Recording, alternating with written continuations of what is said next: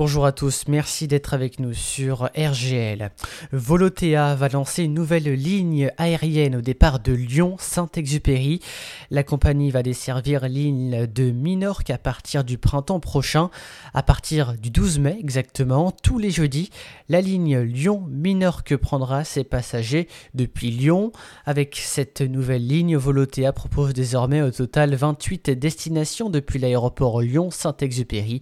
Les billets sont déjà ouvert à la vente.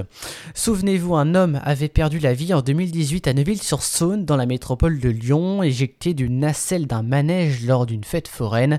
Le forain a été condamné à deux ans de prison, dont un avec sursis. Le tribunal a rendu le jugement ce mercredi, selon le progrès. Le, euh, le ministère public pardon, avait de son côté requis trois ans de prison, dont deux avec sursis.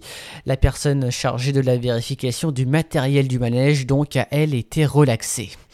Un homme arrêté alors qu'il faisait illégalement des autotests sur un parking d'une grande surface de Dardilly au nord-ouest de la métropole de Lyon.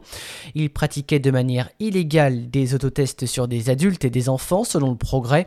Lors de la journée de lundi, il aurait effectué pas moins de 140 tests de dépistage facturés près de 30 euros pièce, gagnant ainsi plus de 4000 euros, précisent nos confrères. Une enquête a été ouverte par la police après avoir été interpellé bien sûr. La grande concertation sur la zone à faible émission à Lyon s'étend jusqu'au 5 février 2022. Dans 5 ans seulement, 25% des véhicules qui circulent actuellement dans la métropole de Lyon pourront circuler en 2026. Une large concertation est engagée depuis le 3 septembre jusqu'au 5 février 2022 pour déterminer le calendrier de la sortie du diesel dans la métropole de Lyon et des véhicules critères 4, 3 et 2 d'ici 2026.